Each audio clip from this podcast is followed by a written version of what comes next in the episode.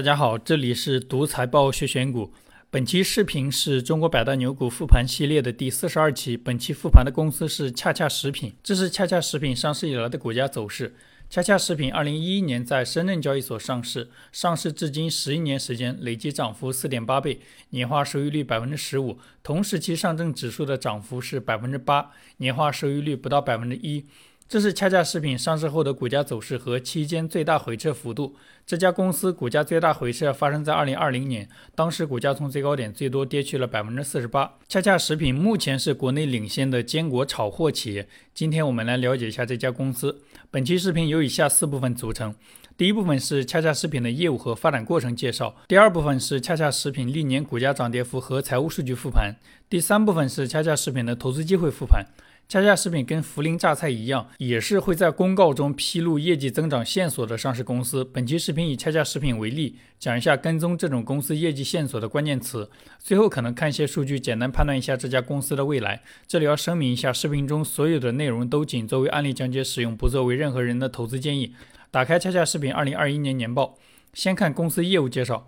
公司主要生产坚果炒货类休闲食品。经过多年发展，公司产品有恰恰红带香瓜子、恰恰蓝带风味瓜子、恰恰小黄带每日坚果等等。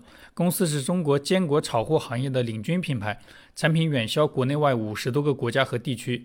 恰恰食品跟涪陵榨菜一样，年报里大量的文字描述，关键的信息都没有数据。像这里的领军品牌，实际应该是包装瓜子行业的第一名，而且市场占有率非常高，超过品类的一半。如果放到坚果炒货品类的话，恰恰食品市场份额没有特别领先。像互联网坚果炒货品牌三只松鼠的年收入比恰恰食品要高很多，这是公司披露的竞争优势。特意讲了保鲜技术，恰恰食品前几年跟华与华合作，更新了部分产品的包装，保鲜是它的外包装上强调的卖点之一。这是恰恰食品不同产品的收入数据。公司总收入六十亿左右，其中葵花籽收入接近四十亿，占总收入的比例百分之六十六；坚果类产品收入十四亿，占总收入的比例百分之二十三。其他还有薯片、切瓜子、花生等产品，收入规模都很小。最右边是不同业务的同比增速，能看到增速最高的是坚果产品，增速大于百分之四十。坚果产品是恰恰食品这几年新增的一个品类，慢慢被做起来了。为公司的业绩增长提供了主要动力。这是不同业务的毛利率数据：葵花籽产品毛利率百分之三十四，坚果类产品毛利率百分之二十九，两项业务毛利率同比都在提高。这是公司披露的产销量数据和成本数据。公司二零二一年全年的产量接近二十三万吨，注意这个数字，后面预测公司业绩的时候还会用到。下面是成本构成，成本中占比最大的是原材料，占比百分之八十二。恰恰食品为了保证原材料的可靠性和稳定性，除了有自己的瓜子产地，还根据国人吃瓜子的口味偏好，研发了适合中国人的葵花种子。优秀的企业做到最后，会在产业链最上游建立自己的优势。像这几年养猪行业的公司或者锂电池行业的公司都有过类似的操作。这是恰恰食品的股东信息，公司第一大股东是创始人的马甲，第二大股东是北向资金。其他股东全是机构，而且很多外资。下面简单介绍一下恰恰食品的发展过程。恰恰食品创始人陈先宝，一九五九年出生于安徽，一九八二年毕业于无锡轻工业学院。贵州茅台的总工程师季克良也毕业于这个学校，他们是校友。陈先宝毕业之后分配到安徽省商业厅唐烟酒公司工作，工作了十几年，一直是科长。一九九五年，陈先宝辞职下海，创立了合肥华泰，最早经营夏天吃的冷饮。他开发了一个叫棒棒冰的产品，就是外形像双节棍的棒冰，因为外形奇特，深受儿童群体的喜欢，一时间成了爆款。只用了三年时间，公司的营业收入过千万，一开局生意就做得非常成功。但冷饮只是糖水、色素加冷冻技术，倒腾一下，生意门槛低，竞争格局很差。陈先宝一直想换产品，经过一番考虑后，他决定做瓜子，取名为恰恰瓜子。当时国内有几百个瓜子品牌，而且有些瓜子品牌有上百年的历史。恰恰瓜子作为一个新品牌，怎么在行业中立足，甚至成为行业的领导品牌呢？陈先宝大概做了两件事情：一是专注产品研发。陈先宝做冷饮生意的时候，只要出差就到处买瓜子吃瓜子。他发现传统炒瓜子有两个缺点：一是因为炒制工艺的问题，瓜子在炒制过程中粗皮遇热后焦化变黑，吃完瓜子手上很脏；二是瓜子吃多了容易上火。现存产品有缺点，对新品牌往往意味着机会。陈先宝在到处吃瓜子的过程中，发现有一种瓜子外皮很干净，而且非常入味。他自己琢磨之后，认为这种瓜子是先用水浸泡脱下粗皮，之后再进行炒制入味，出品才会那么干净。他稍加改进，把瓜子加上调味料煮一遍，再进行炒制。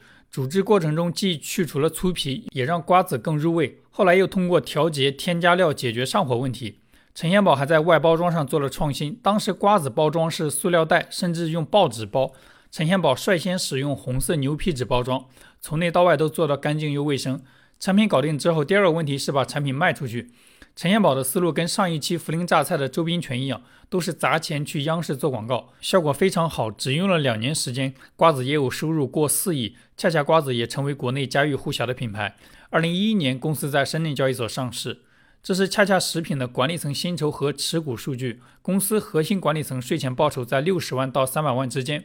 公司年报披露核心管理层的持股数据大部分为零。那这里的数据应该是有问题的。恰恰食品最近几年搞过好几波员工持股计划，这些管理层不可能完全没有参与。以上是恰恰食品的业务和发展过程介绍。下面开始恰恰食品的股价波动和财务数据复盘。这张图红色是恰恰食品每年涨跌幅，蓝色是同时期指数的涨跌幅。恰恰食品上市十一年，只有三年跑输指数，大部分年份公司都有超额收益。这张是恰恰食品的收入变化。公司上市后营业收入一直在增长，但整体增速比较低，特别是上市后那几年增速一直是个位数。这张是恰恰食品的净利润变化。二零一八年之前，公司的净利润多次出现下滑的情况，业绩不稳定，导致公司的股价长期震荡。二零一八年开始，公司净利润增速明显提升一个台阶，股价也开始大幅上涨。等一下复盘会看具体原因。这张是恰恰食品每年税前利润构成，公司每年主营业务利润占比在百分之八十以上，每年有一定规模的投资收益和营业外收支。这张是恰恰食品的毛利、净利润和各项费用占收入的比例变化。公司毛利率一直在百分之三十左右，毛利率非常稳定。净利润率二零一八年之前在百分之十上下波动，二零一八年之后明显提升。二零二一年的净利润率是百分之十六，是上市以来最高水平。这张是恰恰食品的资产结构图，金额最大的资产是现金类资产三十八亿，其次是固定资产十六亿，存货十五亿。这张是恰恰食品的负债和股东权益结构图，公司最大的负债是有息负债十六亿，有息负债规模小于现金类资产三十八亿，公司现金充足。应付利款项八亿，其他负债规模非常小。这张是恰恰食品的营运资产、营运负债和营运净资产的变动。公司营运净资产长期小于零，说明公司在产业链上有很强的溢价能力。下面是现金流量表，公司金额比较大的现金流主要是主营业务赚到的现金、生意扩张支出的现金、股权融资筹集的现金。公司主营业务赚到的现金整体趋势跟主营业务利润趋势一致，二零二一年创了历史新高。生意扩张支出的现金比较稳定，且规模大部分年份小于主营业务赚到的现金，公司造血能力强。蓝色是股权融资和有息负债筹集的现金，公司偶尔通过股权融资和有息负债筹集资金。这张是恰恰食品的自由现金流变化，前面看过了，大部分年份公司自由现金流大于零。这张是恰恰食品的资产质量和估值数据图，上市以来公司净资产收益率一直大于百分之十，属于比较优秀的水平。二零一八年开始，公司净资产收益率稳定提高。二零二一年净资产收益率百分之二十一，是上市以来最高水平。公司的估值比较稳定，市盈率长期在四十倍以下。以上是公司的股价波动和财务数据复盘。下面看一下恰恰食品的历史投资机会复盘。这里直接参考公司的资产质量数据，能看到公司的净资产收益率从二零一八年到二零二零年有个大幅提升的过程，期间净资产收益率从百分之十四提升到百分之二十一。同时，公司的估值持续提升，资产质量和估值都在提升，这就是所谓的戴维斯双击。这是资产质量大幅提升期间公司的股价走势，股价涨幅在百分之两百以上，比净利润的提升幅度高很多。戴维斯双击确实很香。那这是事后看到的结果，这个过程中能不能找到一些参考的线索，可以用来预测公司未来？跟上一期视频一样，我们用杜邦分析，把恰恰食品那几年的净资产收益率进行拆解。拆解后能够发现，那几年公司资产质量迅速提升，主要是净利润率大幅提升带动的。那参考这张期间费用率数据，公司净利润率的提升又是由于毛利率提升带动的，所以找到公司毛利率提升的原因即可。毛利率提升一般两个原因：产品售价提高或者成本下降。那公司的公告中披露了毛利率提升的线索，这是公司在巨头资讯网披露的公告。用提价做关键词筛选，可以发现，从二零一八年开始，公司陆续发布了两次提价公告，其中二零一八年的提价公告刚好是公司利润增长、股价上涨的起涨点，所以公司的提价公告可以作为未来业绩变化和股价波动的提前指标。但这里要注意，在实际跟踪的时候，并不能无脑看公告做投资。如果公告不能带动资产质量提升，股价也很难有表现。最后看一下恰恰食品未来的业绩线索。恰恰食品上市以来，没有在年报中直接披露业绩线索的习惯。这里参考公司去年的可转债募集说明书里面的产能规划，公司发行可转债募集了十几个亿的资金，大概要建设三块产能，所有产能建设周期为两年，全部投产后，产能大概可以新增十万吨。相较于前面看到的二十三万吨产能，如果到时候能做到满产满销，大概一年多以后，公司营业收入会有百分之四十以上的增幅。参考公司的历史业绩记录，如果净利润率能够持续提升，公司净利润的增长幅度应该会比营业收入增速稍微高一些。好了，以上就是本期视频的所有内容。再次重申一遍，视频中所有的内容都仅作为案例讲解使用，不作为任何人的投资建议。希望本期视频对你的投资有帮助，感谢观看。